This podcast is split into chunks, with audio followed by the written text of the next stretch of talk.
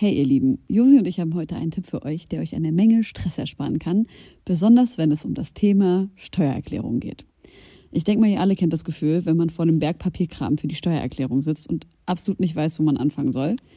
Ja, uns ging's oft genug genauso, aber wir haben herausgefunden, dass es einen Weg gibt, wie man das Ganze deutlich einfacher gestalten kann.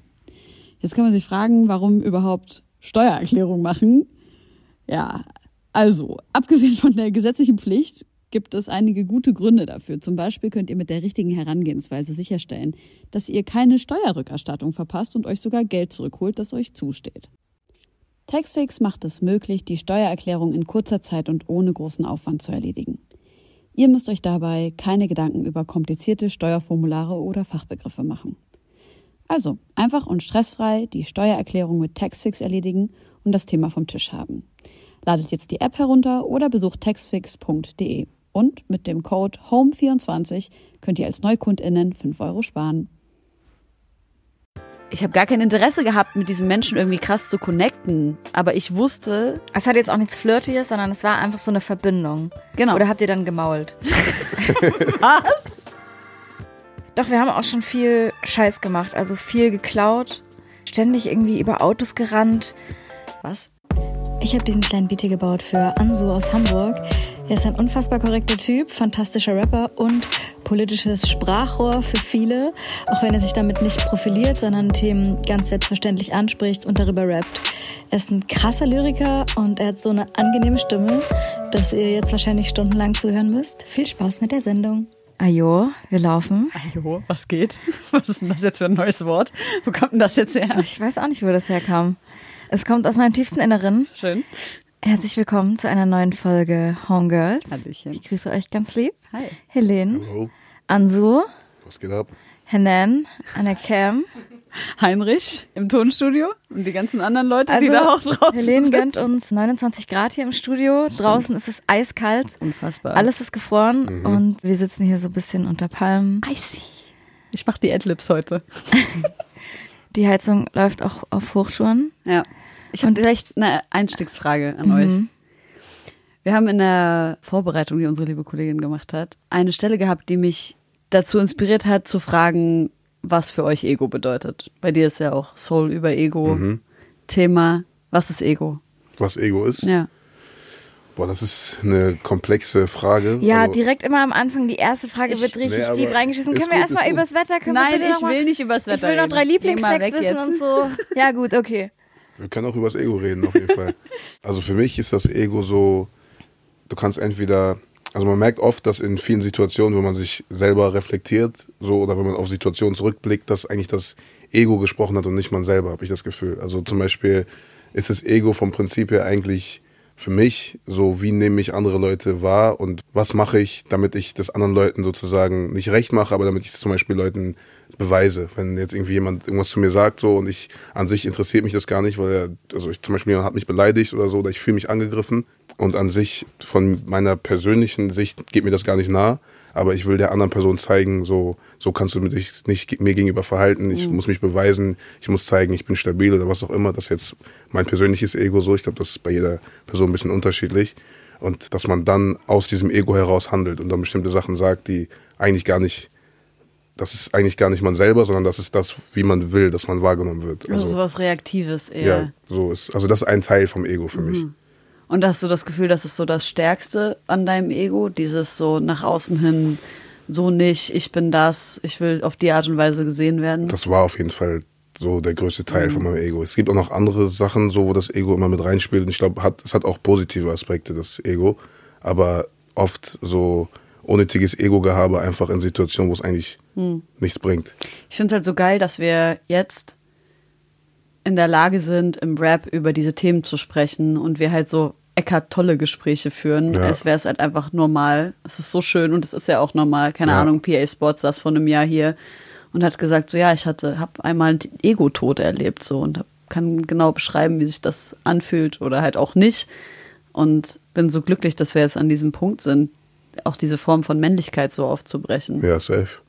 Was Und- bedeutet das für dich? Für mich? Nee, ich wollte dich Ach nur so. angucken, weil du noch ausreden sollst und dann wollte ich die Frage an Helene richten. Boah, ich weiß nicht. Ich glaube, es ist halt wirklich dieser Selbstschutz und ich, das, ich konnte schon resonieren mit dem, was Anso gerade gesagt hat. Dieses, was denkst du, wer ich bin Ja, und genau. wie redest du mit mir, Ja, ja. so mäßig. Ich glaube auch, dass das voll viel so aus dem, ne, aus der Kindheit und Ja, Teenagerjahren auf jeden Fall. So kommt und irgendwie nicht für das gesehen werden, was man eigentlich Ja. wirklich ist, sondern immer missinterpretiert werden. Und das ist das, ich weiß nicht, ich habe irgendwie dieses Gefühl, dass so ein Ergebnis von missverstanden werden Mhm. und dann immer irgendwie sich größer aufbauschen wollen, um sich irgendwie selber zu schützen. Ich habe so meine alten Zeugnisse gelesen vor zwei Tagen. Ich war so, wie dolle kann ein Mensch einen anderen Menschen missverstehen? So meine Grundschullehrerin hat einfach so viel Scheiß geschrieben und einfach gar nicht verstanden, dass da so einfach kulturelle Sachen mit reinspielen in mein Verhalten, dass es eine andere Erziehung ist, dass ich einfach anders leben gelernt habe, sag ich mal. Und da habe ich auch direkt so, ich habe richtig geschimpft, als ich das gelesen habe. Ist auch direkt mein Ego wieder angegangen. Ja, ja. Ist auch so ein Schutz fürs innere Kind, ne? Auf jeden Fall. Ist auf jeden Fall auch ein Selbstschutz so. So, weil du, man fühlt sich auch, wenn man, also wenn man dann dem Ego oder dem Anspruch von dem eigenen Ego gerecht wird in so einer Situation, fühlt sich das ja manchmal auch gut an. Also es ist ja manchmal auch gut, so jemandem zu zeigen, ey, so, so geht das nicht oder das habe ich nicht gefeiert oder sowas. Das ist aber ein Unterschied, finde ich, wenn man daraus, also wenn man das aus der Intention raus erzählt, dass man irgendwie, keine Ahnung, verletzt ist oder sowas und dann jemandem ehrlich was sagt oder ob man sagt, ey, ich mache das jetzt einfach nur, damit die Person mich als stabil wahrnimmt oder Ja. als stark wahrnimmt oder so, weil das ist ja eigentlich nicht, deswegen auch Soul über Ego, weil wenn man, also das war jetzt so das Konzept von dem Album, weil ich habe gemerkt, wenn ich die Sachen, die, die mich wirklich beschäftigen, so, so ausspreche, wie ich sie wirklich denke, dann geht das komplett gegen das Ego, weil das wirkt dann vielleicht auf den ersten Blick nicht so, als wäre es irgendwie, als würde man sich beweisen oder so, sondern das könnte dann, oder denkt man, das könnte von außen eher so als schwach wahrgenommen werden oder so. Und deswegen ist es, aber es ist viel gesünder und viel angenehmer, so mit Leuten zu reden auf der Basis und nicht aus dem Ego heraus zu sprechen. Was hast du denn getan? Also es klingt so ein bisschen, als ob du durch die Reflexion über dein Ego aus diesem so sehr reaktiven irgendwie rausgekommen bist. Was hast du getan an Arbeit an dir und mit deinem Ego, um an den Punkt zu kommen? Ich würde sagen, ich habe viel so alte Situationen reflektiert, so vor allem Sachen aus der Jugend. So, ich habe in der in der Jugend habe ich eigentlich nur aus Ego gehandelt und auch unnormal viel Scheiße gebaut, auch immer in der Schule und so. Und das war eigentlich so ein bisschen so ein Dauerthema. Und ich habe da einfach im Nachhinein gemerkt, so wie viele Situationen es gab, wo ich mich auch einfach nur aus Ego heraus übertrieben unkorrekt gegenüber anderen Leuten verhalten habe und sowas und habe viel dann angefangen darüber nachzudenken und so. Und irgendwie, ich glaube einfach aus Selbstreflexion heraus hat sich das dann so für mich entwickelt. Und also ich würde auch nicht sagen, dass ich davon, also das ist auch immer noch so teilweise. Ich habe auch immer noch das Gefühl, okay, ich muss denen jetzt zeigen, dass ich eigentlich so und so drauf bin oder was auch immer so. Deswegen ist das immer so, eher so wie so ein Appell an mich selbst gewesen, würde ich sagen. Würdet ihr sagen, euer Ego ist eher der Bereich im Körper, der so kopfgesteuert ist, ein Gedankengesteuert oder eher so der impulsgesteuerte, aus dem Bauch heraus Entscheider, wenn ihr das überhaupt bei euch unterscheiden könnt? Mm, Ich glaube, bei mir ist aus dem Kopf heraus auf jeden Fall. Aber bei mir ist gefühlt auch alles eher so aus dem Kopf heraus. Ich bin nicht so impulsiv oder nicht so emotional gesteuert. Also auch früher schon nicht. Es ist immer relativ rational alles. Und ich denke immer erstmal nach. Aber so ist es mit dem, mit dem Ego bei mir auf jeden Fall auch gewesen, würde ich sagen. Aber manchmal auch so eine Kombination natürlich. Wenn ich so an, an so mein Ego denke, dann merke ich so in der Brust, wie es so ein bisschen pumpt. Also ich denke, stell mir jetzt einfach vor, mir kommt irgendjemand dumm und ich mache dann Stress. So, dann ist das halt aus der Brust und sowas Inbrünstiges irgendwie und sehr impulsiv. Aber ich habe letztens eine richtig spannende Erfahrung gemacht, wo ich bei einer Begegnung mit einem Menschen durch Dinge, die die Person gesagt hat, das Gefühl hat, okay, mein Ego ist voll getriggert. Und dann habe ich aber einfach die 100.000-prozentige Wahrheit gesagt über das, was gerade in meinem Kopf vorging. Ich habe einfach, ich war einfach die ehrlichste Version von dem, was ich hätte sein können. Und das hat sich einfach aufgelöst in dem Moment. Das, es war einfach so egal, Ja. wie ich gesehen werden wollte, wie ich verstanden werden wollte. Es war völlig egal. Ich habe einfach so, I spoke my truth und dann war es vorbei. Und das fand ich so eine krasse Erkenntnis, weil Das ist du ein heftiges Gefühl, ne? Voll. Weil du sitzt halt so oft und dann, keine Ahnung, machst du so eine Ego-Tod-Meditation oder was auch immer und Selbstreflexion und Psychotherapie um Kindheits-whatever. Und voll selten hast du ja diese Momente, wo es sich dann, wo es dann so komplett aufgeht, wo es dann so ein, so ein Puzzleteil einfach ist. Und Mhm. genau so hat sich das angefühlt. Einfach zu 1000 Prozent die Wahrheit zu sprechen und dann Ja. auch wirklich zu sagen, so, okay, wenn mein Gegenüber die Wahrheit nicht, ich spreche jetzt nicht über so verletzenden Scheiß, sondern über Gedanken, ne? Ja. Wenn mein Gegenüber die Wahrheit nicht halten kann oder meine Wahrheit nicht halten kann, dann ist das halt kein Mensch, der in meinem Leben sein muss. Und Ja. genau das Gegenteil halt auch so. Wenn die Person die Wahrheit halten kann, dann ist es ein super krasses Zeichen dafür, Safe. dass dieser Mensch bleiben darf. So. Und du machst dich auch, finde ich, so, mit sowas macht man sich auch frei davon, oder man macht sich unabhängig davon, wie eine andere Person reagiert. Weil ganz oft hat man auch das, ich habe das früher oft gehabt, wenn ich irgendwas, irgendwas angesprochen habe oder so, dann habe ich gehofft, dass eine Reaktion kommt, die mir was bringt, die ich, die ich gut finde. Aber die kommt ganz oft gar nicht. Und deswegen ist da spielt dann auch wieder ein bisschen so das Ego mit rein, so mäßig, man will, dass die Person genau das macht, wie man das haben, wie man sich das vorgestellt hat. Oder so, dass es, dass sie einen auf eine bestimmte Art und Weise wahrnimmt. Aber wenn man, wenn man einfach nur ehrlich das sagt, was man, was man selber sagen wollte und sich dann damit schon frei fühlt, Ja. dann ist die Reaktion vom Gegenüber natürlich, wenn jetzt eine richtige Ja. Scheiß-Reaktion von irgendwie Familienmitglied kommt oder so, ist was anderes. Da macht man sich ein bisschen frei davon, finde ich so. Da, dass einem das so wichtig ist, wie jetzt die Reaktion vom Gegenüber ist. Das finde ich spannend. Ja. Das finde ich wirklich, geht bei mir wirklich nur mit völlig Fremden. Oder Leute, die ich jetzt gerade frisch kennenlerne. Aber sobald es irgendwie in so einem partnerschaftlichen, romantischen oder extrem eng freundschaftlichen Ist auch schwierig. Kontext ist oder wie du gesagt hast, Familie, Ja, bin ich halt echt noch so. Aber es ist halt auch so ein Wunsch nach so emotionaler Kontrolle der eigenen Emotionen auch, ne, damit man irgendwie sagen kann, okay, ich gehe davon aus, das und das wird passieren. Und da und damit würde ich jetzt so und so umgehen und so klarkommen. Aber auch das ist natürlich wieder Ego, zu sagen, ich muss Emotionen kontrollieren können, um sicher zu sein.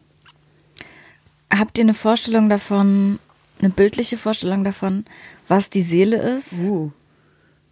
Eine bildliche Vorstellung. Ja, ich meine, es gibt ja diesen Ausspruch, dass die Seele so und so viel wiegt, winzige Ja. Grammzahl, Diese 21 Gramm oder Genau. 29 Gramm oder sowas, ja. weil man das wohl bei Toten gemessen hat. Aber Nachdem sie gestorben sind, wurden sie. Okay. Ja. Äh, voll. Keine empirischen Studien. Die haben wahrscheinlich darüber. einfach sich eingepinkelt dann Ja. und dann. Irgendwie sowas. So meistens zwischen 21 und Okay, aber die 29. Vorstellung ist ja erstmal romantisch Ja. und schön. Und manchmal, wenn ich mit Leuten darüber spreche, haben die so eine bildliche Vorstellung davon. Zum Beispiel, dass die Seele so, so eine Art, ja, so ein Spike-Adrenalin ist oder so irgendwas oder so ein kleines Kästchen oder so. Also habt ihr eine Vorstellung davon, wenn ihr daran glaubt, ach, ob man daran glauben kann oder nicht, wie die so beschaffen ist? Ich habe nur so ein Gefühl, bisschen so, also wenn ich mir das vorstellen würde, würde ich sagen, die sitzt hier so. Das, also das ist mein einziges Gefühl dazu. Aber ich kann jetzt nicht genau sagen, Er hat gerade auf seine Brust gezeigt. ich habe auf meine Brust gezeigt, genau, hier. Ja. Also so. Ja, Weil dann sitzt sie ja vielleicht auch bildlich über dem Ego. Na, wieso? Sein Ego ist im Kopf. ja, mein Ego ist Ja, hier. okay. Dann ist die Seele Also hier. ist eigentlich Seele unter Ego. Vielleicht doch, ein- ja, ein vielleicht Album muss ich das nochmal überdenken. Vielleicht muss ich nochmal ein neues Album machen. Also für mich ist es irgendwie so ein so ein warmes, krauseliges, rundes Licht, was so diffused dann nach außen hin. Und in der Mitte ist es aber ganz hell, aber so warm. Ja, so stelle ich mir das vor. Ich habe mal einen Song geschrieben über das Verlassen, also wenn die Seele den Körper nachts verlässt und dann so auf den Körper so runterguckt und wie mitleidig eigentlich die Seele mit diesem traurigen Wesen ist, das sich so krass an so weltlichem festhält und so. Und da habe ich mir auch ge- vorgestellt, wie ich so meinen Körper verlasse und dann so in der Ecke des Raumes sitze und dann so auf mich so runtergucke und so denke so, ach Mann, Alter, die Arme, wenn sie wüsste, wie, wie oft wir schon wiedergeboren wurden. Glaubst du an Wiedergeburt? Weiß ich nicht. Ich glaube eher nicht. Woran glaubst du? Ich habe keine genaue Vorstellung davon oder ich glaube nicht an irgendwas Bestimmtes. Ich kann es mir vorstellen, dass es vielleicht so ist, aber ich weiß es nicht so. Also man kann es natürlich obviously nicht wissen. Ja. Irgendwie, ich weiß nicht, Wi- Wiedergeburt wäre irgendwie nicht so richtig fair, habe ich das Gefühl. Why? Weil dann würden sich ja die ganze Zeit immer wieder die Leu selben Leute auf der Welt befinden. Und das wäre schon, das werden ja auch immer mehr Leute so. Ich frage mich, wie, wie wird das dann geregelt? Neu, wie wird das gemacht? neue Seelen kommen dazu. es kommen immer neue Seelen, aber die alle, Gefühl, alle Alten manchmal- bleiben da, meinst ja, du? aber hast du nicht das Gefühl, dass manchmal, dass du manchmal Menschen begegnest und du bist so, I know you. Nicht wirklich, um Echt ehrlich nicht? zu Ich sein. auch nee. nicht. Ich hab das nicht. Ich habe das, glaube ich, zweimal gehabt, wo ich so war. Das, das, Was waren das für Situationen? das war einmal, da war ich, glaube ich, 16 oder 17. Da war ich in England Und da habe ich in so einer Bar wirklich across the room Augen gelockt mit einer Person. Und wir haben uns so krass angestarrt und das war so unnormal, weil das passiert ja, weißt du, keine Ahnung, als junge Frau oder generell, whatever, du lockst manchmal Augen mit irgendjemandem und dann ist es kurz cute und bla. Aber das war absurd. Und dann haben wir uns unterhalten und es war, ich, ohne Scheiß, ich war so, ich habe gar kein. Interesse gehabt, mit diesem Menschen irgendwie krass zu connecten. Aber ich wusste, Es hat jetzt auch nichts Flirtiges, sondern es war einfach so eine Verbindung. Genau. Oder habt ihr dann gemault? was Gemault hab ich noch nie wir sind aus dem Osten. Okay, was, ist, okay. ihr- Rummaulen. was ist das? Rummaulen. Also, Rummaul. Knutschen? Ja. Okay. ja. Wie sagt, wie, wer Also sagt man kann sowas? es sagen zu hinfallen oder zu, Und zu knutschen. Und zu knutschen. Okay. Aber du musst im Kontext hören. Ja. nee, das war wirklich ganz, ganz sweet und so zart und so. Aber wirklich war so einfach so überzeugt davon, dass, ja. Aber keine Ahnung. Also ich habe manchmal das Gefühl, wenn du so Menschen begegnest, so, ah, okay, der hat irgendwie eine junge Seele. Das ist noch nicht so, da ist noch nicht so dieses Wisdom-Ding drin. Also unabhängig davon, wie alt die Person ist. Genau. Und manchmal triffst du halt so ein fünfjähriges Kind und du bist so, you're a fucking old soul. Philipp Amthor. Wer ist Philipp Amthor? ist so ein Politiker, der so die Seele eines 80-Jährigen hat, gefangen im Körper eines Ah, ist das dieser 20-Jährigen. Nee, CDU Ja. ist er. Ah, nee, CDU, meine Ja, ich doch. richtig Der aussieht wie unangenehm. 20, der Typ. Ja, der, er sieht aus wie zwölf einfach und als ob der auf dem Schulhof richtig böse auf die Hat er wahrscheinlich auch. Ja. wahrscheinlich von Oh Ali. Mann. Deswegen hat er Frust jetzt. also ich geb's euch zurück. Du hast ja gerade schon. Josi, warte. Entschuldigung. Wie sieht denn deine Seele aus? Ich glaube, die ist luftförmig. Also so ein gasiger Zustand. Ja. Bisschen Sparkling auch. Und der, das durchfließt mich so. Ich finde, meine Seele glitzert. Es wäre ein schöner Tassenaufspruch. Schenke ich dir zum Geburtstag. Danke. Gerne. Ja, und weil du vorhin auch gesagt hast, ich mache mir auch oft Gedanken darüber, wie, also ich glaube auch nicht an Wiedergeburt. Ich fände es aber schön, den Gedanken. Ich würde auf jeden Fall im nächsten Leben ein Tier choosen, Echt? wenn das Was für ein possible Tier würdest du choosen? Ich hätte schon Bock auf sowas Schildkrötenmäßiges. Das ist so random. Schildkrötenmäßiges. ja, sagen wir eine Schildkröte. Okay. Und dann einfach so 200 Jahre in Hawaii am Beach mein Leben ich chillen. entspannt so. vor, aber auch ein bisschen langweilig. Früh rein, ich. abends raus. Ja, das stimmt auf jeden Weil Fall. wir 200 Aber, Jahre nur rumhängen ist schon. aber für uns, also für Rummaul. alle anderen Lebewesen, ja, warte mal, für alle Rummaul. anderen Lebewesen ist das ja der normale Zustand. Aber weil wir Menschen so krasse Egos haben, wollen wir ständig was erleben und so was aus unserem Leben machen. Aber das bringt ja niemandem was außer uns. Also das, davon hat niemand was. Nicht die Welt und nicht das Tierreich und nicht die Evolution. Oder, na, wir beeinflussen die schon, aber wisst ihr, was ich meine? Es ist ja recht unnatürlich, die Entwicklung, dass wir so übel viel was erleben können. Und ich glaube, Schildkröten hängen jetzt nicht den ganzen Tag da und denken, boring, morgen wieder saufen nicht. oder arbeiten. ja. Aber, ne, ey, Aber um Schildkröten das, müssen sich dauernd Sorgen um ihre Babys machen, Mann. das Stimmt. Das ist schon tough.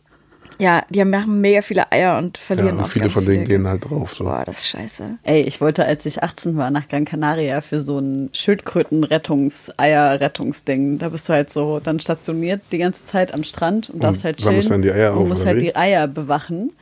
Und dann wurde das aber genau in dem Jahr abgesagt, weil einfach jemand erschossen wurde von der Organisation, weil die Tschüss. Mafia halt diese Eier da klauen In, wollte. in Gran Canaria. Nicht Gran Canaria, Dicker, warte. Costa Rica. Ah. Genau. Und ja, das war richtig crazy, Mann. Das ist ja richtig Film. ja. Also da wurde jemand gekillt, damit Ja, ja. die die Eier da Genau, weil die wohl übelst krass teuer sind. Crazy. Ja gut, dass du nicht hingegangen bist. Oder? Finde ich auch. Ich habe auf jeden Fall manchmal so die Vorstellung, um die Frage zu Ende zu beantworten, wenn es Wiedergeburt geben würde und es würde immer mehr Menschen geben und immer mehr Seelen, dass sie halt so eine ganz in der Atmosphäre so ein ganz ganz dicht aneinander alle sind und man dann irgendwann sich so dadurch also dass die Luft immer dichter wird, weil so viele Seelen um Weil es immer uns mehr werden. rumschwirren und irgendwie wird es immer dichter und das ist eine komische Vorstellung, weil es immer mehr wird. Wenn die, wenn die Menschen dann tot sind, meinst du? Ja. Weil wie Oder man sagt, verschmilzt dann. Zusammen, meinst du? Ja. Und das Okay, ist Gott. Kann sein. Oh Gott, das wird richtig wild gerade. Das wird echt sehr wild. Ja, wir haben auf deep. jeden Fall Aber kleine Pilze im Kaffee gehabt. Ich habe heute nur Wasser getrunken. Du hast ja ein bisschen über deine Jugend gesprochen vorhin Ja. und über Ego. Du bist in St. Georg aufgewachsen in Hamburg. Mhm. Kannst du ein bisschen erzählen, was, der, was den Stadtteil ausmacht und wie es für dich war, da aufzuwachsen und wie es dich beeinflusst hat? Also das ist so ein sehr, ich würde sagen, es gibt keinen Stadtteil in Hamburg und vielleicht sogar in Deutschland, wo so viele Sachen aufeinander kommen. Also das ist einfach so ein komplett ein Viertel mit allem Möglichen, was, so, was es so gibt. Also es gibt da, einmal gibt es da so eine fundamentalistisch-religiöse christliche Kirche, es gibt eine evangelische, es gibt eine katholische Kirche, es gibt viele Moscheen, dann gibt es eine große LGBTQ-Szene in St. Georg, dann gibt es fünf, vier, fünf Straßen weiter so, so einen Platz, wo sehr viele so Drogenabhängige sind und sowas. Warum hast du gerade auf viele mich Junkies. gezeigt? nein, nein, ich habe nur einfach hier so die beiden Plätze Also da sind die imaginär so Junkies. gezeigt. da die Junkies. Und da kommt einfach alles zusammen so. Also es ist alles nur durch Mhm. so eine Straße getrennt. Und ich würde sagen, so ja, so Main Ding da aufzuwachsen war einfach das alles immer zu sehen. Weil ich habe immer sozusagen so einen Gang. Man muss sich das so vorstellen, es gibt ein inzwischen gentrifiziertes Viertel, was so mit der Zeit immer schicker geworden ist. Und dann gibt es ein Viertel, was sehr arm ist, wo es halt viel so, ich zeig schon wieder in die Richtung. ich mach so jetzt einfach. Zeig nach vorne. Ich zeig nach vorne so, ja. genau, gibt's ein Viertel, was so relativ oder was sehr arm ist so und von so ja, viel Junkies und viel Drogenabhängigkeit und so geprägt ist. Und mein Dad hat damals in der auf der armen Seite gewohnt und meine Mom hat auf der inzwischen gentrifizierteren Seite gewohnt. Die war früher auch eher eine, also eher eine günstige Ecke, wo man gelebt hat. So, es war jetzt nicht so ein gefragtes Viertel wie heute. Und ich habe immer diesen Gang da durchgehabt von meiner Mom zu meinem Dad und deswegen hab ich, bin ich an den ganzen Sachen immer vorbeigelaufen. Und ich würde sagen, das hat mich so auf jeden Fall an der Gegend am meisten geprägt. Also das alles so zu sehen und auch so zu sehen, wie das zusammen funktioniert oder auch nicht funktioniert. War das Straße, als du da groß geworden bist? Nee, ich würde ich würd nicht sagen Straße. Ich würde eher sagen nah an Elend dran. Man hat viel Elend gesehen, aber ich würde nicht sagen Straße.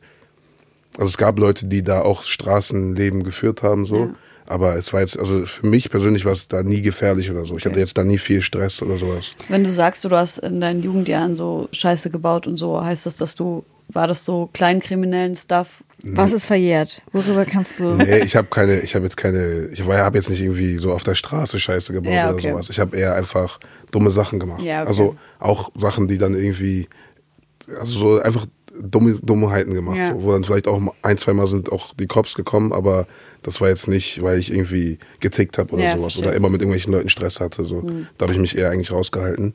Aber ich war einfach immer mit Leuten unterwegs, die alle Scheiße im Kopf hatten. Hm.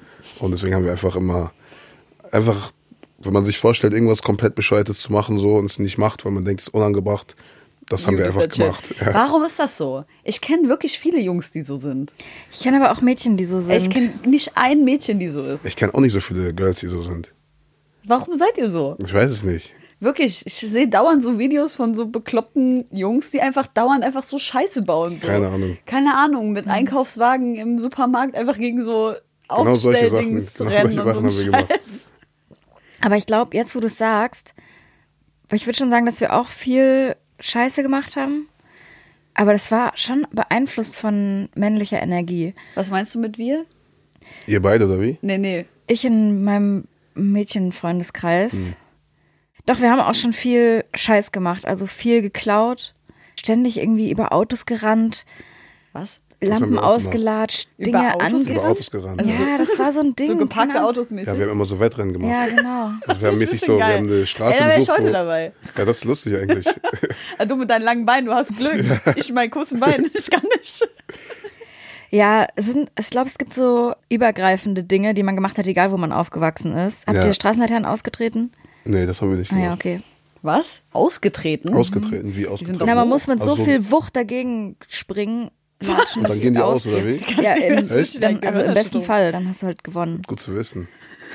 Das merke ich mir Das, auf ist jeden ja, Fall. das klingt wie so eine Straßenolympiade, Alter.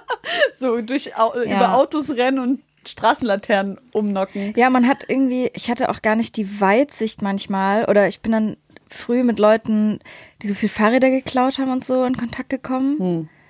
Dann natürlich viel Graffiti-Kram und so und irgendwie Ja, aus okay. Versehen war man dann drin, dann ist man mitgelaufen. Graffiti check ich auf jeden Fall. Das war bei uns Mhm. auch voll am Start, aber ich habe und das Witzige war unsere so Dealer, die ich aus der Jugend kenne, das waren halt so richtige eigentlich so gutbürgerliche Kids, so die ganzen Kennex, die haben sowas alles nicht gemacht bei mir, als ich, also es ist halt Leipzig, ne, ist halt Ja. anders irgendwie, so gewesen früher, ist natürlich Mhm. jetzt auch wieder anders, aber die White Kids waren die, die dann, Ach die was. dann angefangen haben zu ticken. Und ich hatte auch kurz überlegt, weil ich mir dachte so, bei mir würde, ja voll. Das hast du noch nie erzählt. Ja. Ich glaube, da war ich so 16 oder so. Ich war ja immer schon about that business so. Ich hatte immer Bock, irgendwie Geschäftsfrau zu sein. Stimmt. Aber das war, Das falsche Geschäft. das war auf jeden Fall eine komische Geschäftsidee, die ich da. Ich habe mir so vorgestellt, wie ich mit so Aktenkoffer rumlaufe, weil. Ja, warum ich glaube, du bist unauffällig. Was? Wo das dann keiner checkt, dass du Ja, tickst. ist überhaupt nicht komisch, wenn so eine 16-Jährige mit so einem Aktenkoffer durch die Gegend rennt. Aber ich denke mir halt, niemand hätte mich gebastelt. Wer hätte gedacht? Aber Stimmt. nee, ich habe es nie gemacht. Aber du sprichst auch in deinen Texten viel über so Racial Profiling, was du erlebt hast. War das in deiner Jugend dann auch schon so? Weil du meintest, du bist da recht safe aufgewachsen oder wann hat das so angefangen? Ich würde eher sagen, das kam später. Also überhaupt das Bewusstsein dafür, dass es sowas überhaupt gibt, kam erst später. Also erst so, ich habe erst über Sachen reflektiert, die in der Jugend oder so waren oder im jungen Erwachsenenalter. Wobei ich jetzt, ich bin auch Mitte 20, eigentlich bin ich noch mittendrin. Aber ich habe erst später so, so ein Bewusstsein dafür bekommen, was das überhaupt ist. So, früher war das für mich immer so, ich war fast schon so Type of, es gibt keinen Rassismus, so alles gut. Ich habe nie irgendwas erlebt, so mäßig, was eigentlich überhaupt nicht gestimmt hat. Und ich habe erst später so genau rückblickend gecheckt, was eigentlich los war. Und ich würde auch nicht sagen, dass ich jetzt am meisten, also es gibt Leute, die haben viel mehr abbekommen, was so Racial Profiling angeht und Polizeikontrollen. Es gab das auf jeden Fall auch. Und daraus ist das auch entstanden so, aber es ist auch ein bisschen repräsentativ für eine ganze Gruppe von Leuten so. Und auch Geschichten von Freunden fließen auch auf jeden Fall mit ein. Oder auch von meinem Vater so, der hat das zum Beispiel mal 150 erlebt so. Ja, auch, ich glaube, ich habe das in einem aktuellen Track Bahnhof. Mhm. Geht es auch darum, so, man lässt sich oder die Person pusten und dann so, ja, Alter, 0-0. Was jetzt, du Wichser? Ja, so. sogar eine, das ist sogar eine echte Geschichte. Mhm, die hab ist, ich mir gedacht. Und die ist in Leipzig sogar passiert. Actually. Nein. Doch. Du wurdest racially profiled in Leipzig. Ja, also ich würde nicht mal unbedingt sagen, dass das Racial Profiling war, weil ich, wir sind mit Boltroller gefahren. Mit diesen Dingern sind wir von so einem Festival gefahren. Nee, von der, vom lacht, Club. weil das ist genau ihr Thema. Ja. Vom Club sind wir damit gefahren. Welcher so. Club? Pendo. Das Pendo Club war das. Ah, Schau da wann noch warst so du da? Leute. Das war Pfingsten. Äh, ja Pfingsten. Oh, da habe ich in meiner Jugend so oft aufgelegt. Ich habe jedes Echt? Wochenende Helena hat gefeiert. Ich habe aufgelegt. Geil. So viel Zeit da verbracht. Hat Geschichte der Club auf jeden Ey, Ja. Nachtcafé war krass. ja, Ich genau, da hieß es noch Nachtcafé. Nachtcafé, ja. Schon ein bisschen immer der Touri-Club durch die Lage, Ja. aber schon Liebe zum Booking und so. Nice äh, Selection. Okay, du bist mit dem Ja, Entschuldigung. dann. Fall. Ich bin mit dem, mit dem Boltroller von der Veranstaltung zurück zum Hotel gefahren. Mhm. Also mit einer Gruppe von drei, vier Leuten. Und wir hatten halt, das war einfach, ich habe nicht viel getrunken, so ich habe so ein, zwei Schlücke getrunken und wir sind dann sind wir halt an Cops vorbeigefahren. Dann haben die uns obviously halt kontrolliert so, aber die waren halt so, also wir waren drei Weiße, zwei Schwarze und die haben direkt erstmal uns beiden Schwarzen klar. rausgenommen, uns kontrolliert und waren so, okay, guck mal, jetzt, jetzt habe ich euch so, jetzt zeige ich euch. Scheiße. Und ich dachte halt auch, ich bin, ich dachte, okay, ich bin jetzt gefickt so, weil ich auch noch parallel gerade meinen Lappen gemacht habe. Und ich wusste, wenn ich irgendwie mit Alkohol irgendwo gecatcht werde, dann kann ich es erstmal vergessen. Deswegen hatte ich auf jeden Fall, also war ich schon gut nervös so und habe ich halt reingepustet. Und dann war einfach wie durch ein Wunder 0,0. Aber was, du hast gesagt, du hast zwei Schluck getrunken. Ja, aber trotzdem habe ich, ich habe direkt vorm Losfahren zwei Schlücke getrunken. Ah, Ich okay. weiß nicht, ob dann, Dann ist es wahrscheinlich einfach noch nicht konzentriert genug im Blut oder so. Ich weiß gar nicht, wie diese Tests funktionieren. ich weiß auch nicht genau. Aber gut, dass du, gut, dass du gut davon gekommen bist. Ja. Josi, was ist eigentlich dein? Du, warum postest, du redest dauernd über dieses Alkohol am Bolt-Roller fahren Thema. Ja. ja, Ja, weil ich dann denke abends, ja, okay, ich meinte ja schon, ich fahre nicht so gern Öffis und auch eigentlich nicht so gern Taxi. Ja. Und da ich nicht so Auto fahren möchte, betrunken, fahre ich dann Bolt. Ja. Also den Roller. Und ich muss halt ständig diese Tests machen. ach so, diese Tipptests. Genau, und ich verkack da oft und habe letztens Verkackst die? rausgefunden, dass man das übergehen kann. Echt? Ja, man kann das einfach skippen. Wie? Also da, du gibst den Test ein und wenn du den verkackst, dann steht da, ist das ein ganz, ganz winziges Fenster mit trotzdem weiterfahren. Ah, Und da muss Yo. man einfach draufklicken. okay, Loophole. gut zu wissen. Und dann, kann, dann entsperrt er sich trotzdem. Okay, aber du musst ihn vorher machen, den Test. Ja. Aber du kannst den auch ablaufen lassen, wenn du den nicht tippen willst und dann auf Okay, gut zu äh, wissen. weiterklicken. Aber es hilft natürlich nicht, wenn die Bullen nicht anhalten. Und ich weiß, es ist nicht Josi, Josi gut. sieht schon, wie ich so einatme, um was zu sagen, was so mit Appell ist. Don't do it. Ja, sollte man ehrlich nicht machen. Nee, Ey, aber besser das als Autofahren, weil dann kannst du wenigstens, also dann maulst du dich halt es ist selber. nicht so, es ist eher äh, ein Risiko für sich Ja, selbst safe. als für andere. Aber es ist ein sehr dummes Risiko. Das stimmt. Aber es hat sich schon sehr oft sehr doll gelohnt. Ja, ja. Ich Ja. finde auch wirklich krass, wenn die BerlinerInnen von der Stadtreinigung diese Sachen aus der Spree holen da, und dann stellen die das manchmal einfach an Straßenrand, so als Installation oder so, Kunst. Und da sind so, die sind, da sind so wunderschöne Muschelformen dran gewachsen. Was? Also, also an diesen Einkaufswägen, Bolt-Fahrrädern, E-Scootern, die holen die dann raus und lassen die dann irgendwie am Rand trocknen oder warum auch immer die die stehen lassen. Und da sind, die sind so von der, vom, von der Unterseite der Spree schon bewachsen. Das sind so krass ganz neue Kulturen, die Ey, daran entstehen. Die Und das Natur sieht so holt sich zurück. es sieht so geil aus. So ein voll bemuschelter E-Scooter, der dann so an der Spree da rumsteht. Geil. Das finde ich richtig, richtig schick. Aber werft die trotzdem nicht in die Spree, okay? Auf jeden, lass das mal. Hey ihr Lieben, Josi und ich haben heute einen Tipp für euch, der euch eine Menge Stress ersparen kann, besonders wenn es um das Thema Steuererklärung geht. Ich denke mal, ihr alle kennt das Gefühl, wenn man vor einem Berg Papierkram für die Steuererklärung sitzt und absolut nicht weiß, wo man anfangen soll. Ja, uns ging's oft genug genauso, aber wir haben herausgefunden, dass es einen Weg gibt, wie man das Ganze deutlich einfacher gestalten kann. Jetzt kann man sich fragen, warum überhaupt Steuererklärung machen?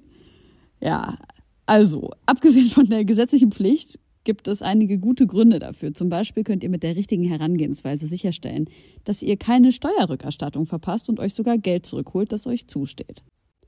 Taxfix macht es möglich, die Steuererklärung in kurzer Zeit und ohne großen Aufwand zu erledigen.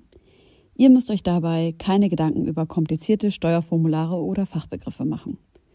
Also einfach und stressfrei die Steuererklärung mit Taxfix erledigen und das Thema vom Tisch haben. Ladet jetzt die App herunter oder besucht taxfix.de. Und mit dem Code HOME24 könnt ihr als NeukundInnen 5 Euro sparen. Ey, ich möchte bei dem Anlass gerne Bomberjacken von Anso auf die Playlist packen. Krasser Song, auch der erste Song, den ich von dir gehört habe. Und ja, auch einer, der sowohl inhaltlich gesellschaftskritisch, und du magst ja dieses Wort politisch nicht unbedingt so, du willst ja nicht unbedingt so als politische Person dargestellt Ja. werden. Also nicht ausschließlich. Ah, okay. Aber es ist halt schon politisch. Das ich ist mein, auf jeden Fall Also politisch. ich denke auch irgendwie at this point, alles ist politisch, was Ja. irgendwie so ein bisschen auch nur im, im Ansatz angehaucht im Widerstand ist. Und auch alles ist politisch, was nicht im Widerstand ist, weil das ist ja auch eine Entscheidung so. Genau, ein krasser Song packe ich auf die Playlist. Habt ihr Songs mitgebracht? Ich, mir ist es auf dem Weg hierhin eingefallen, dass ich drei Songs mitbringen sollte. Du kannst ich auch hab, nur einen machen, wenn du willst. Ich habe auf jeden Fall, ich habe mir, hab mir ein paar überlegt, so. Ja. Spielen wir jetzt einen Song oder kommen die erst am Ende? Wir schmeißen die auf die Playlist. Also wir schmeißen die alle rein, Genau. dann gibt es eine Playlist am Ende von der Folge, oder Ja, wie? also hab- es gibt eine fortlaufende Playlist. Ah, okay. Ich habe einen von, das ist ein ganz anderer Style, das ist von Aretha Franklin. The Change is Gonna Come heißt der. Yes. Das ist einer meiner Favorite Tracks. Also habe ich heute einfach dreimal gehört oder so, dachte ich mir, passt. I hope so. Der erste Song, den ich drauf werfen möchte, ist Otto Lengi von Loyal Kana. Alter. Hm. Und ich habe die Session mit euch gesehen, die Orchester-Session. Georgetown heißt der Song, den ihr da performt habt. Ich weiß nicht, was ich sagen soll. Es ist einfach so krass Gänsehaut. So, es ist so emotional aufgeladen. Shoutout an unsere Machiavelli Ja. Mann. War diese Sessions Die sind krass. so krass gemacht. Mann. Vielleicht kannst du noch ganz kurz erzählen, wie das ablief und wie ihr auch den Song gepickt habt und so. Auf jeden Fall, aber der Song Otto Lengi von Loyal Kana, ich habe jetzt nicht weiter recherchiert. Wisst ihr, ob das irgendwas mit dem Koch zu tun hat? Ja, sagt er nicht auf dem Song, They asked me about the Bible I was reading, told them that the title was misleading, labeled it Jerusalem, but really it's for cooking Middle Eastern. Oder irgendwie, ist das der? Das ist der, ne? Ich kenne den Text nicht. Ja, ich glaube, das ist der. Also, ne, der hat, glaube ich, so ein Kochbuch. Er Ja. erzählt, wie er im Zug sitzt, ein Kochbuch in der Hand hat. Und da steht Jerusalem drauf. Und er wird wie dann. krass du bist. Ist das der? Krass. Du sagst so, ich glaube so und so, dann rappst du den ganzen Part durch. Ja, das ist so ein krasser Song. Ich liebe den. Sun that never shine again. I felt ashamed, feel the same, not a mother. Das glaub ich- honeymoon, a bluffing. Where the wooden spoon is only Warte, gleich, komm gleich. Auf jeden Fall geht es sehr wahrscheinlich um, also Otto Lengi ist ja so ein Bestseller-Kochbuchautor. Ja. Und er hat so, ich glaube, in jeder WG-Küche steht so ein Otto Lengi-Buch rum. Er macht Ja. so ganz mit krassen Gewürzen rum und so. Und das ist so ein Klassiker, Aber ja. ich, ich habe, wenn ich diesen Song höre, auch so krass dieses Bild im Kopf. Ne? Er beschreibt, wie er im Zug sitzt und dann er angesprochen wird, so was ist das für eine Bibel, die du da liest? Mhm. Und dann erzählt er irgendwie, dass er mit so einem Kind sich unterhält. Und es ist so ein schöner Track und dieser Beat ist auch einfach ja, Ja, man, der so Beat ist dreamy. echt traumhaft. krass. Der ist so, so dreamy. Ja. Ja. Ja, erzähl mal von der Session, die ihr zusammen gemacht habt. Boah, das kam, das kam komplett aus dem Nichts. Also ich war da gar nicht darauf vorbereitet. Mich hat, wie war das, wie ist es nochmal zustande gekommen? Ah, genau, ein Kollege, mit dem ich zusammenarbeite, der hat mich gefragt, ob ich theoretisch Bock hätte auf diese Machiavelli-Sessions. Und die Anfrage von dem Jan, ich glaube, ihr kennt den ja, Ja. auch, ne? Ja, Shoutout. Ja, man Shoutout an den Homie. Das war von dem an den Kollegen von mir, mit dem ich auch zusammenarbeite. Und ich wusste gar nicht erstmal, dass, dass da Loyal Kana ein Teil von sein soll. Und dann haben die halt gesagt, dass das mit einem, immer mit einem internationalen Künstler ist und dass das in dem Fall Loyal Kana ist. Wo ich schon dachte, Digga, wollt ihr mich verarschen? So, ich hab's überhaupt nicht gecheckt. Und dann war erstmal die Überlegung, dass wir einen Mix machen aus Bomberjacken und Georgetown. Das haben wir dann versucht mit diesem Dirigenten und das hat, konnte man aber nicht umsetzen. Und dann habe ich, den, hab ich die Nummer bekommen von Loyal und dann haben wir uns ein bisschen ausgetauscht und so. Und ich wollte jetzt auch nicht so fragen, ey, kann ich auf deinen Song mit drauf hoppen? So, ich wollte, wenn, dann, dass er das selber vorschlägt. So. Und er hat es dann vorgeschlagen und dann bin ich halt auf seinen Song, der ja vorher schon rausgekommen ist, Ja. mit draufgehoppt und habe dann da mein Part draufgeschrieben. Und ihm den dann so, ich habe so eine Sprachmemo auf dem iPhone gemacht und auf Englisch den Text übersetzt und so mit, mit meinem Crack-Englisch. und er fand es auf jeden Fall nice und so ist es dann irgendwie entstanden. Und ihr habt auch, habe ich gelesen, euch so gut verstanden und noch so ein bisschen abgehangen. Ja, ja. Und Wir waren auch noch im Studio in Köln. Ist der so ein Sweetheart, wie der wirkt? Der Typ ist mehr als ein Sweetheart. Ich konnte das gar nicht matchen. Also er war zu nett. Nein, wirklich? Ja, ich habe mich schlecht gefühlt. Aber ich kann, ich kann nicht so, so krass outgoing, freundlich am Anfang direkt sein. Also nicht so wie er auf jeden Fall. Ja. Und er war so, Er ist Brite, oder? er ist Brite. Ey, die ja. Briten, die sind weird what, aber mit der dieser ist, Freundlichkeit. Der Ding. ist zu nett gewesen. Das war krass. Ey, aber ich erlebe das jedes Mal, wenn ich in, in Großbritannien bin, dass ich das Gefühl habe, Leute, ihr seid so anders höflich einfach. ja. Das ist so freundlich. Ja. Du fühlst dich, du hast, du gehst so rein mit so, du lernst 20 Leute kennen, du hast so 20 Instant Crushes einfach, weil die Leute so nett sind, sind so Alter. korrekt. Und komponiert bzw. arrangiert wurde das Ganze ja von Gordon Hamilton. Ja. Das ist ein australischer Komponist und Dirigent, der ja hier irgendwie nur so durch Zufall hängen geblieben ist. Ich habe vor ein paar Jahren mal Kontakt zu dem gehabt. Der ist, wie gesagt, aus Australien und ist dann nach Deutschland gekommen und ist im Lockdown halt hier hängen geblieben. Echt? Ja. Das wusste ich gar nicht. Und dann ist er hier geblieben und jetzt ist er Teil von diesen ganzen übelst nicen Projekten und ist einfach ein, also macht krass. das richtig krass so.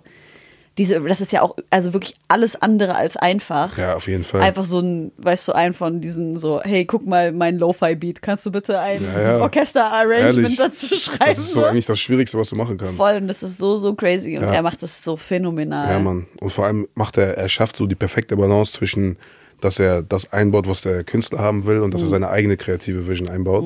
Und es ist nie so, dass ich, also ich hatte gar nicht das Gefühl, dass er irgendwie was einem aufdrängen will oder irgendwie das so machen will, wie er das unbedingt haben will, sondern er war voll kompromissbereit, aber trotzdem so relativ klar in seinen Vorstellungen. Aber wie läuft denn so ein Prozess ab? Ich meine, saßt ihr da vorher zusammen am Tisch? Nee, wir, ich habe den erst bei dem, als wir das aufgenommen haben, habe ich ihn das erste Mal gesehen. ah, okay. Also wir haben nur über WhatsApp einfach immer Okay. kommuniziert. So. Und es war so, dass er dann eine Version rübergeschickt hat, die im Studio aufgenommen wurde oder die, wo das, glaube ich, ich weiß nicht, ob die geprobt haben und das dann einfach aufgenommen Ah, haben. okay. Und er hat das dann so rübergeschickt und das war dann so die, der erste Vorschlag und dann habe ich gesagt, so feiere ich oder feiere ich nicht. Krass. Und das wurde auch an Loyal dann geschickt und so hat sich das dann irgendwie so entwickelt und so haben wir es dann erarbeitet zusammen. auch so krass, so für klassische Ko- KomponistInnen gibt's auch so Tools, dass die mit ihrer Sheet Music Mucke vom Blatt sozusagen, dass sie das in so Tools einpflegen können und dass halt das, die ganze Orchestermusik dann spielt anhand der, ja, Noten, die Noten und Mhm. aber natürlich nicht nur Noten, sondern auch der Dynamiken, die eingetragen sind und so weiter. Das finde ich so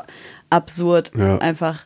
Und hattet ihr dann aber auch Mitspracherecht und gesagt so, ey, ich habe keinen Bock jetzt auf das. Horn in der Nee, so nicht. Okay. Dafür kann ich mich auch viel zu wenig aus. Also, Ja, okay, gut. Ich kann nicht sagen, welche Instrumente jetzt wie genau zusammenwirken. So, ich habe nur eher, er hat mir eher das Ganze zusammengeschickt Ja. und ich konnte dann einfach so sagen, welche Stellen ich vielleicht anders haben wollen Mhm. würde oder so. Habt ihr so ein Instrument, was ihr überhaupt nicht ausstehen könnt? So ein Hassinstrument? Ich gehe mal vorab, bei mir ist es Saxophon. Nein. Ich hasse Was? Ey, ist mein Saxophon. Favorite Was ist mit Oh. dir? Ey, ich, ich bin, glaube ich, gebrandmarkt von, gebrandmarkt von, Brandmarkt. bin ich nicht. Ich bin gebrandmarkt aus der Lo-Fi-Zeit, wo ich angefangen habe, so Lo-Fi-Beats zu produzieren. Mhm. Und in jedem beschissenen Lo-Fi-Beat mit Saxophon habe ich einfach das Kotzen gekriegt. Ich konnte das nicht mehr hören. Ich kann nicht mehr hören, wenn Leute so House-Remixe machen mit Saxophon. Ja, das ist- Ich it's kann over, es ja. leider nicht ertragen, wenn auf irgendwelchen Events Leute während Canapés rumreichen mit so einem Saxophon an so einem Pool spielen und so. Ich hasse alles am Saxophon. Aber was mit Berghahn, Alter? Ja, der macht das schon lieb. Er darf. Ja, Er der darf. darf. eh alles, Alter. Aber feierst du trotzdem nicht, Doch. sage ich ihm. Ich feiere alles an Bergern, aber das Saxophon, das geht mir nicht gut rein. Ich weiß nicht, ich glaube, Es ist doch so laut, so aufdringlich. Soll wie ich- siehst du passionate auf einmal? Ja, Mann. Weiß ich, wann ich dich das letzte Mal so leidenschaftlich gesehen habe. Was ist bei dir, also? Instrument, was ich gar nicht Ja. feier. Boah, muss ich überlegen. Was feiere ich gar nicht? Spielst du eins? Nee. Okay. Ich habe mal mit sechs ein, ein halbes Jahr Klavierunterricht gehabt, aber das kann man nicht Klavierspielen nennen. Leute denken mal Klarinette. Ich habe auch Stimmt. Geht gar nicht. anderen hasst die Klarinette. Ey, ich habe ja Musikabi gemacht und da waren halt, ich war glaube ich in meinem Kurs, wir waren so keine Ahnung, 20 Leute oder so, keine Ahnung. Und jeder musste halt ein Instrument krass spielen und wir waren und zwei Sänger waren wir und ich war die einzige, so die so Jazz und so Krams gemacht hat. Spielst du ein Instrument? So, ich, ich spiele auch Klavier, ja. Aber ich spiele viel Ukulele. besser Ukulele als Klavier Ach tatsächlich. was. Ja. Aber genau, ich bin halt mit Stimme reingekommen und die anderen waren halt alle schon so, ja, wir, wir spielen halt seit 15 Jahren unsere Instrumente und ich war halt so, ey, lass mich mal nicht mit Noten einfach meinen Scheiß machen und fertig. War auch so crackig mit Noten lesen. Anyway, auf jeden Fall gab es so eine, die hat, es ist wirklich die Klarinette, ich muss das sagen, die hat diese Klarinette gespielt und immer wenn die gespielt hat, dachte ich, hast du dich nicht selber? Ja, Klarinette ist schon tough, das stimmt. Also, ich denke, so in so einem Orchesterkontext macht das schon Sinn irgendwie. Aber die saß da so da und die hat da so, und jeder musste ja so solo sein Instrument vorspielen oder halt vorsingen oder whatever. Es war halt so, ich war so, Bruder, es, es klingt einfach scheiße. Es macht keinen Spaß niemandem. Ja, die machen sich auch immer auf, die Leute mit ihren Solo-Instrumenten und so. Guck mal, du könntest ein Cello spielen. Das mögen alle. Cello lieben alle. Es ist warm und weich und macht einen schönen Bass und so. Aber du entscheidest dich für ich hab Klarinette die, oder die, Saxophon. Die alte auch so gehasst, die Ah, Cello okay. gespielt hat bei uns. Deswegen Ah, hasse ich auch Cellos jetzt. Die haben mir einfach alle Instrumente kaputt gemacht. Der Hass gegen Musikinstrumente ist auf jeden Fall, oder? ist auf jeden Fall Merkst real. du, wie die Tension Ja, ja, steigt ich hier im schon. Raum? ja, ich glaube, ich bin Jetzt wird's ernst. so hooked bei so Synthesizern und so. Ich bin weg von normalen Instrumenten. Ich liebe Favorite Instrument Schlagzeug. Schlagzeug. Deins auch? Nee, aber Schlagzeug auch, also feiere ich auch sehr. Ich, Ich fand's früher einfach Drummer richtig cool. So krass. Ich bin so. Ich finde, so beim Schlagzeugen kannst du so abnörden, wenn du zuhörst. Es macht so geile Sachen Ja. beim Gehör. Ich habe Gehirn. Ich habe das Gefühl, dass mein, mein ADHS richtig krass ballert, wenn ich Schlagzeug Safe. höre. Und dann bin ich so richtig so, ich krieg so Twitch im Auge, wie ich so zuhöre und ich habe das Gefühl, mein, mein Gehirn wird massiert. Was ist euer Favorite? Favorite Instrument? Mein Favorite Instrument ist actually, ich glaube, Saxophon. Echt jetzt, ne? Ja. Wie du so nach Bestätigung suchst, wenn du Ja, halt ja. zu Josi guckst. Ja, mach Ich habe doch. nur, hab nur Angst, dass ich ein Ding von der Seite kriege oder so. Ist. Nee, sorry. Saxophon feiere ich sehr. Klavier feiere ich auch. Ja. Klavier ist auch schon Können wir uns nice. einigen, oder? Worauf? Klavier. Ja. Aber mir ist noch eins eingefallen, was ich gar nicht feiere. Hm. Diese, ich weiß nicht, wie die heißen, diese, diese, ich glaube, das ist schottisch oder so. Ja. Diese Dudelsack. Sek- ja, Dudelsack. Das feiere ich nicht. Ja. Sounds crap. Das, cracky, das klingt einfach nur Das kann man, glaube ich, nur feiern, wenn man, wenn man daherkommt. wenn man in einem geboren wurde. Ey, und Oboe finde ich auch mies Was kacke. ist Oboe? Oboe klingt auch einfach Müll alleine. Ist das dieses lange Ding? ja, ich glaube schon. Warte. Nee, ich glaube, so lang ist es nicht, aber schon sehr lang. Warte. Oboen-Solo. Oboen-Konzert. Ich glaube, ich meine gar nicht Klarinette. Ich glaube, Hello, I'm Philip, and I'm playing the bass oboe this week. It's quite unusual. It's very, very large. Has to be on a spike and be with very large hands to play it. Oboe? But it sounds a bit like this. Schlimmer als Saxophon. ich glaube, ersetzt für mich Klarinette. Ich nehme zurück, was ich vorher gesagt habe. Ey, kleiner Check ich, Aufruf, check ich. schreibt uns in die Kommis, was euer Hassinstrument ist, vielleicht auch aus persönlichen Erfahrungen. Dein Bruder schickt mir manchmal so random so geile Sample-Geschichten oder so, Ah. wenn er irgendwas rausgefunden hat. Mhm. Und er hat mir letztens von einem meiner Lieblingsinstrumente, das Omnichord, das ist ein analoges kleines Instrument, hat so die Form einer Ukulele, ist aber aufgebaut wie so ein Synthesizer und du Was? drückst einzelne Tasten und es spielt aber schon die ganzen Chords. Aha. Genau, es ist ein wunderschönes Instrument. Das ist auf eBay Kleinanzeigen krank begehrt. Jeder, der eins besitzt, verkauft es nie. Es hat eine unfassbare Wertsteigerung. Ich bin dran, eins zu besorgen, aber schwierig. Genau. Und Mhm. Die werden er nicht mehr hergestellt, oder was? Schon ewig nicht. Ah. Ist, glaube ich, eher so ein japanisches. Gab es nur in zwei, drei Ausführungen. Ach, krass. Wenn man das irgendwo findet, Omnicord, sofort kaufen. Also unter 400, 500 Euro bekommst du eigentlich gar keins. Jo. Eher so ein funktionierendes in der höheren. Und auf jeden Fall hat dein Bruder, liebe Grüße, mir geschickt ein Template von diesem Omnicord, also sozusagen so ein Tonbeispiel, was Mhm. da so rauskommt, wenn du so einen Knopf drückst. Und das war dieses. Und ich fand das richtig krass. It's the Rock One preset. Also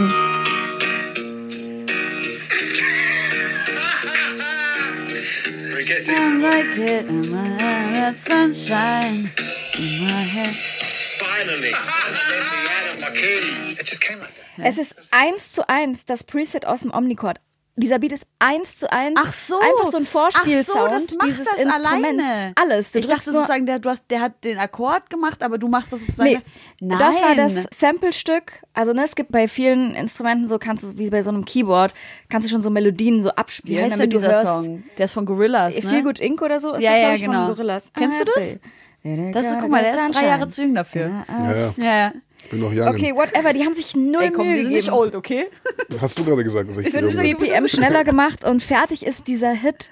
Ey, das ist, fand ich ganz faszinierend. Es gibt's ja oft in der Produzentinnenwelt, dass so Presets genommen werden. Ja. Ich glaube bei ASAP Rocky und Skepta, Praise the Lord, meinst du? genau, ist auch so ein voreingestelltes Preset, wo nicht viel dran gemacht wurde. Ich habe letztens Warum auch auch gedacht, nicht, der ne? Song von Drake, Massive, ist glaube ich einfach nur der Sound von so einer von so einem Auto, was so rückwärts fährt, so diese Piepanlage. Geil. Genau, dann gibt's auch ganz viel, wenn die Autos, so wenn du nicht angeschnallt bist, dass diese Sounds da gesampelt werden und so. Whatever, spannend, woraus man alles Musik macht. Ey, ich habe, wir versuchen gerade, wir haben letzte Woche im Studio versucht, so ein YouTube-Beat, auf den ich was geschrieben habe, halt zu ersetzen. Und das ist ja echt nicht so easy, ne? Weil du dann, keine Ahnung, du hörst den Song unter die Demo ein Jahr lang auf diesem Billow-YouTube-Beat Ja. und dann baust halt so sehr irgendwie dran was gewöhnt Neues. auch. Ja, voll. Und dann haben wir so Samples durchgehört, beziehungsweise halt so Presets. Und dann war halt einfach so das dritte, was wir gehört haben, hat einfach so eins zu eins gepasst und war so viel geiler als das, worauf ich geschrieben habe. Wann kommt Album? Hoffentlich nächstes Jahr. Nee, warte. Dieses Hoffentlich dieses Jahr. Erste Ankündigung, jetzt hier gerade. Stimmt. Mach mal in Ja. die Kamera. Unangenehm. Guck Ey, mal. wir, du hältst uns einfach auf dem Laufenden. wir bleiben in Kontakt. Kurze Musikerfrage noch. Ja. Wie dickst du Beats? Also wie sieht bei euch die Studio-Session aus? Anfrage vor allem. Das klang so, als ob sie sagt, kann ich dir mal Beats schicken? Kann ich dir Beats schicken? Safe. Schick. Cool. Unterschiedlich. Also meistens ist es so, dass wir, wenn ich in der Session jetzt, also wenn Bruno, so heißt der Produzent, wenn er Beats vorbereitet hat, dann gehe ich einfach ins Studio rein, so, hab so ein paar Ideen und ein paar Sachen schon aufgeschrieben und dann hören wir einfach Beats durch und ich gucke, welcher passt und pick dann ein. Oder manchmal ist auch so, dass ich, dass ich äh, schon im Kopf so ein Tempo hab und dann darauf schreibe einfach und dann ins Studio gehe und dann ihm so das Tempo und die Idee ungefähr sage und dann macht er im Studio so ein Beat so. Und wenn ich jetzt Session mit irgendwelchen Produzenten habe, zum Beispiel jetzt in Berlin oder sowas, dann höre ich einfach die Beats durch, Ja. guck, wo eine Idee drauf entsteht so und wenn irgendwie intuitiv eine Idee kommt, dann nehme ich einfach mal den Beat. Also ich muss immer warten, bis so eine eine Idee einfach reinkommt und dann Fühl ich. paar- Hast du, Jetzt- hast du so vorgeschriebene Gedichte, die dann passen? Oder machst du immer nur erst Beat und dann Text? Nee, ich habe auch teilweise vorgeschriebene Sachen. Ich mache es auch öfter so, dass ich den ersten Part schreibe, dann die Hook schreibe und den zweiten Part auf, offen lasse oder Ja. die Hook noch offen lasse, damit noch im Studio irgendeine neue Idee dazu kommt und damit es nicht zu festgefahren ist so. Du meintest vorhin, bevor wir angefangen haben, dass du auch hier in den Circle-Studios schon Sessions hattest. Mhm. Und es gibt dieses unfassbar krasse Studio mit diesen übelst geilen Boxen. Ich hatte letztens eine Session, ich bin geschmolzen. Hier? Das ist so schön. Mhm. Krasser Sound auf jeden Fall. Mhm. Und du meintest aber, du kannst auch nicht so laut machen. Nee, nee, ich bin voll der Rentner, was das angeht. Ich, same. Ich leg ganz leise auf immer. Ich mache den Monitor ganz leise. Draußen ist es richtig laut. Ich, auch im Studio, ich mag es gar nicht mehr so laut. Aber bei dir ist es wegen Tinnitus. Mhm. Und der ist auch entstanden wegen so psychischer Dinge. Nee, der wurde eher dadurch verstärkt. Also Ah, vielleicht, okay. das beeinflusst sich ja natürlich auch immer so ein bisschen, aber Wie hat das ähm, angefangen? es hat richtig dumm angefangen. Das war komplett meine Schuld. Ich habe am Anfang, als Corona losging, habe ich die ganze Zeit zu Hause Musik gemacht, 2020. Und ich habe so alte Beats-Kopfhörer gehabt, die nur auf einer Seite funktioniert haben und die waren kaputt. Also da kam irgendwie zu viel durch und es kam zu laut einfach alles durch. Und ich habe die aber immer ganz aufgedreht und nur auf einer Seite mit den Kopfhörern gearbeitet. Und habe dann rechts einen Hörsturz bekommen. Dachte aber, ich habe Wasser am Ohr. ich habe das nicht gecheckt, dass ich einen Hörsturz hatte. Habe den ganzen Tag noch so gemacht und so. Wir haben noch ein Video gedreht. Dann habe ich eine Woche später, ich konnte die ganze Zeit rechts nichts hören, habe eine Woche später genau dasselbe mit links gemacht. Also dieselben Kopfhörer, selbe passiert, auch Hörsturz, auch genau das gleiche. Deswegen habe ich jetzt links und rechts halt Tinnitus. seitdem. Immer durchgehend. Immer durchgehend, ja. Ich habe auch in einem Ohr habe ich auch Wegen zwei Dr. Töne. Dre. Hä? Wegen Dr. Dre, ja. Ja. Ich muss ihn ja nicht verklagen. Kacke. Ja. Ist es ein hoher Ton oder ein tiefer Ton? Ein, ein hoher und ein so mitteltiefer und noch ein hoher. Also in Passen dem die rechten zusammen? Ohr sind zwei Töne drin. Passen die zusammen, die Töne? Nicht wirklich. Scheiße. Belasto. Also das ist so, der ist so hoch, da komme ich niemals hin, das ist viel zu hoch. Okay. Und der ist so wie so ein Brummen und so ein hoher Ton drüber. Scheiße. Ja. Und Aber ich habe mich komplett dran gewöhnt. also hörst du es nicht mehr sozusagen? Du merkst Ich höre es, wenn ich mich darauf fokussiere, dann kann ich es hören, aber ich teilweise ignoriere, also ich ignoriere das eigentlich die meiste Ja. Zeit und dann höre ich das manchmal so auch ein, zwei Monate gar nicht. Und geht's weg, wenn du bestimmte Dinge tust? Also keine Ahnung, Meditation oder Meditation ist gut. Wenn ich, was ich gemerkt habe, ist, wenn ich früh aufstehe, ist es besser. Also ich weiß nicht warum, aber wenn ich lange in den Tag reinschlafe, so wenn ich so bis ab elf schlafe oder länger, dann ist es am schlimmsten. Boah. Das ist ja krass. Keine Ahnung warum. Bei gleicher Schlaflänge? Bei gleicher Schlaflänge. Sogar wenn ich mehr schlafe. Wenn ich mehr schlafe, wird es dann sogar fast schlimmer. Aber wenn ich so genau sieben, acht Stunden penne und dann so um acht, neun aufstehe, dann ist am besten. Dann noch Sport machen am besten, kalt duschen. Ich habe auch gehört, du hast ja schon öfter darüber gesprochen, dass du auch so Angststörungen hast und dass es mit dem Tinnitus und mit Schlafstörungen so einherging. Mhm. Das kann man sich auf jeden Fall noch anhören. Zum Beispiel bei Danke Gut hast du darüber gesprochen. Wie geht's dir denn heute damit? Also das ist auf jeden Fall ein Dauerthema so. Das ist jetzt nicht natürlich nicht weg von einem auf den anderen Tag so. Aber ich würde sagen, ich habe so, also man lernt immer besser einen Umgang damit zu finden. Und ich würde sagen, im Moment ist es eine Phase, wo ich auf jeden Fall einen ganz guten Umgang damit gefunden habe und wo ich auch seit komischerweise seitdem ich diese Folge gemacht habe, diese Danke gut Folge, ich weiß nicht warum, aber seitdem schlafe ich einfach besser. Yo, Seitdem. magical. Richtig. Also Aber ich habe schon alles Mögliche Therapie? probiert. Nee, im Moment nicht. Okay. Ich war früher in Therapie, ist aber auch jetzt schon ein bisschen länger her. Also zweimal war ich in Therapie. Einmal länger und einmal ein bisschen kürzer so. Und jetzt bin ich aber schon länger nicht mehr. Ich bin aber auf der Suche gerade auf jeden Fall. Ja. vielleicht ist es halt einfach auch so in so einem Space ganz klar auszusprechen, was es halt ist. Ja. ne? Das allem- ist ja schon therapeutisch. Ja. Vor allem war ich so, ich war so on the spot gepackt. Ich musste, ich wusste, es geht darum und Ja. ich wusste, ich muss darüber reden. Ich habe gar keine andere Wahl. Ich muss jetzt einfach erzählen, weil normalerweise bin ich, was das angeht, eigentlich eher verschlossen so. Also das war schon schon ein Ding für mich, das jetzt vor Leuten zu machen und das, ich wollte es aber auch bewusst machen, das auch öffentlich machen, dass Leute auch sowas mitbekommen und nicht immer nur so die Seite, die so, wo so es so scheint, als wäre alles cool sozusagen. Und deswegen war ich schon so wie gezwungen, darüber zu reden. Und ich glaube, das war dann, das hat das so ein bisschen gelöst, dass ich wusste, okay, jetzt gibt's kein Zurück mehr, jetzt erzähle ich einfach ehrlich so. Und auch egal, das ist auch wieder das mit Außenwahrnehmung, egal was Leute darüber denken Mhm. oder egal wer vor mir sitzt, es war eine Gruppe von fremden Leuten so. Ist ja nicht kein normales Setting, über Ja, sowas klar. zu reden.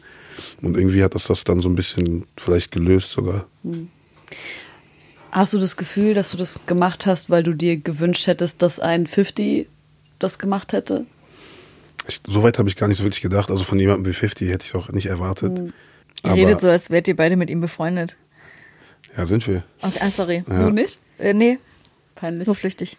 Ja, also ich hätte, es wäre auf jeden Fall nice gewesen, wenn es irgendwie eine, ihm eine Person gegeben hätte, die man feiert, zu der man aufguckt, die über sowas so offen redet. Wird ja sonst selten gemacht. And now you do it. Now I do it. Ey, wir haben ja, bevor wir zum Ende kommen, einen Post gemacht, wo wir unsere lieben HörerInnen nach Newcomer-Tipps gefragt haben. Ja, und das, was sie gerade pumpen, hatte Newcomer-Takes. Und ich habe mich ein bisschen durchgehört und habe ein paar Sachen mitgebracht für die Playlist. Da sind wirklich gute Sachen dabei. Ich muss sagen, unsere Zuhörer haben außerordentlich guten Musikgeschmack. Endlich. Deshalb jetzt hier für die Playlist unser Newcomer-In-Special. Warte ganz kurz, erinnerst du dich noch daran, wie wir die Leute früher Captions haben schreiben lassen für unsere Fotos? Und zwar einfach so dumm, was sie so wirklich Ja, das stimmt. Erinnerst du dich? Aber sie haben wenigstens einen guten Musikgeschmack. Aber jetzt seid ihr cooler geworden. Ihr seid anders jetzt. Jetzt wissen die Bescheid. Wenn ihr noch welche habt, bitte denkt nach. Caption-Ideen oder? Nein. Newcomer. Ich packe auf die Playlist von Mella einen Song, der heißt Winter. Und es hat schon so ein, das sagt sie, glaube ich, auch selber über sich, so einen krassen Schmidt-Paula Hartmann.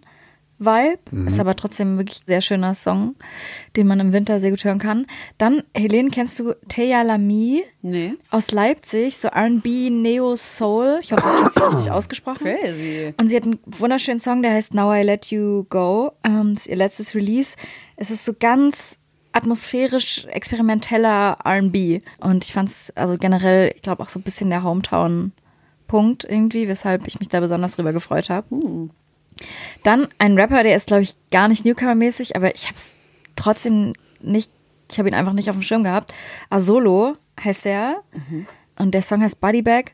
Es gibt mir, ich hoffe, das ist nicht dumm, dass man so einen Vergleich zieht, aber es gibt mir so Kimo-Vibes. Es ist einfach sehr realer, authentischer, auch mit einer sehr tiefen Stimme, Lyrischer Rap. krass ehrlicher, lyrischer Rap mit harten Beats. Und also, das ist halt so 1000 Prozent Hip-Hop. Selber produziert, selber geschrieben, ohne Krass. Label. Und ganz tief aus seinem Herzen macht er das. Asolo. Asolo. Ist wirklich krass. Müssen wir gleich krass mal gut. checken. Ja, safe. Ähm, ja, und ihr müsst auf unsere Playlist gehen. Und noch ein Song, ich glaube kein. Äh, geht auf die Playlist jetzt. Noch ein Song von OG Lou. Ich glaube, jetzt nicht mehr so der krasse Geheimtipp. Sie ist aus Frankfurt. Und ich habe das erste Mal gesehen, dass sie so ein Cover gepostet hat. Da sitzt sie so auf diesem Euro-Zeichen von der Zentralbank. Irgendwie. Und also es ist einfach der krasseste Frankfurt-Grind, den ich so gerade feiere. Frankfurt Street Rap oder wie? Oh, wo ich Frankfurt höre, Auch halt thematisch. gar nicht Newcomer, aber Vega featuring Liz. Frankfurt ist rau. Alter, dieser Song ballert richtig Ist der böse. neu? Der ist im November rausgekommen. Und der, also Ende November, und der hat mich richtig gecatcht. Ich finde auch Liz, Liz die heftig. ist so, das finde ich so geil, wie dreckig das ist, Ja. was die so, wie die redet. Liz- und Liz so. auf jeden Fall Gangster. So nice, Mhm. Alter.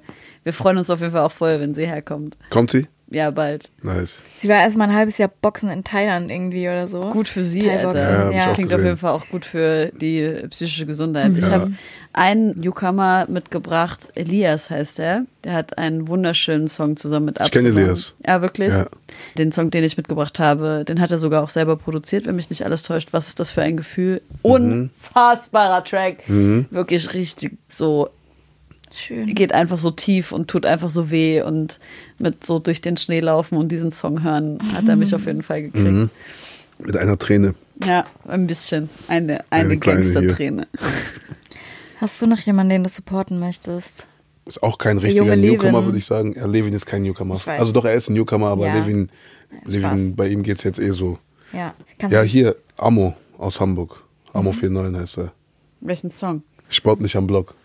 Nice. Amo sportlich am Block. Ey, schickt uns gerne, wenn ihr neue Artists entdeckt und glaubt, die müssen in unsere Playlist rein und besprochen werden oder vielleicht eingeladen werden. Schickt die in unsere DMs. Der Aufruf ist jetzt schon ein paar Tage slash Wochen her, Ja, weil wir die Sendung ein bisschen eher aufnehmen. Ich fand's richtig schön. ich fand's auch richtig schön. Ja, Mann, also, vielen auch. Dank, dass du am Start warst. Wir kommen jetzt schon zum Ende. Mhm. Ich will dich noch fragen, was passiert dieses Jahr bei dir? Also es kommt ein Tape raus in entweder ein oder zwei Monaten so. Jetzt steht die Tour bald an, dann machen wir erstmal Tour, dann Tape Mhm.